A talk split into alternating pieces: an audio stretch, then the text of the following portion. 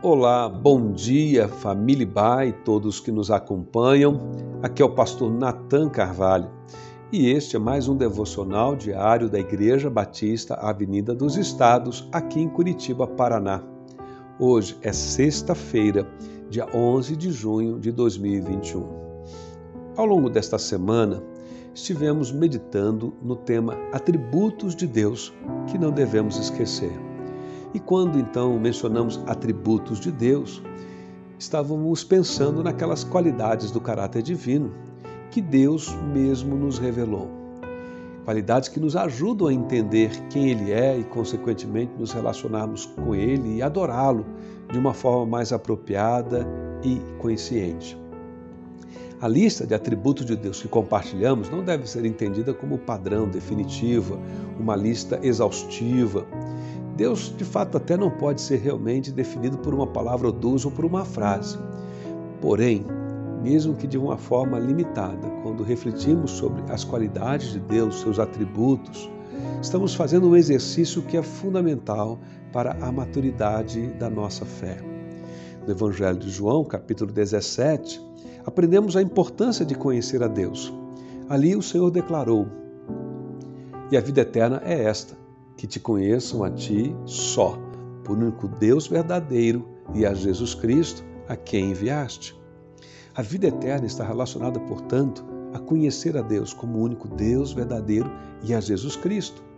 Também no Antigo Testamento, o profeta Oséias advertiu os seus amigos e conhecidos da época, o seu povo. Ali se lê: O meu povo foi destruído, porque lhe faltou o conhecimento e ele se referia ao conhecimento de Deus.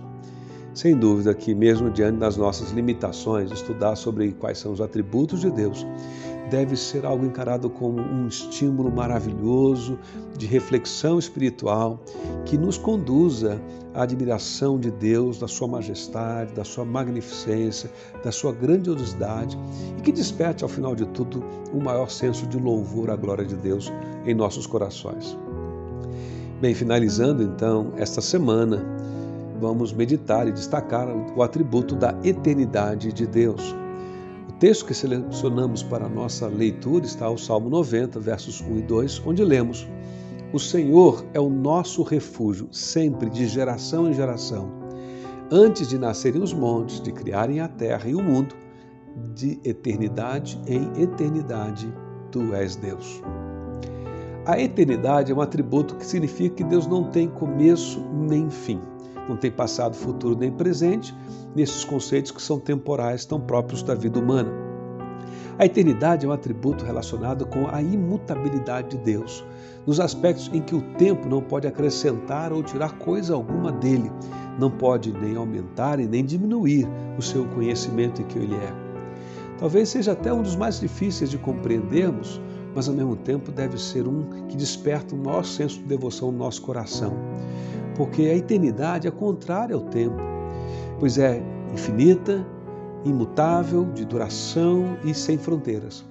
Se Deus tivesse um começo, queridos, pense, poderia então ter um fim. E isso também ocorreria com toda a nossa esperança posta nele, a felicidade e a existência que encontramos pela fé em nosso relacionamento com ele. A eternidade de Deus é um fundamento, um fundamento de estabilidade de todas as suas alianças e promessas relacionadas à nossa vida e à nossa existência.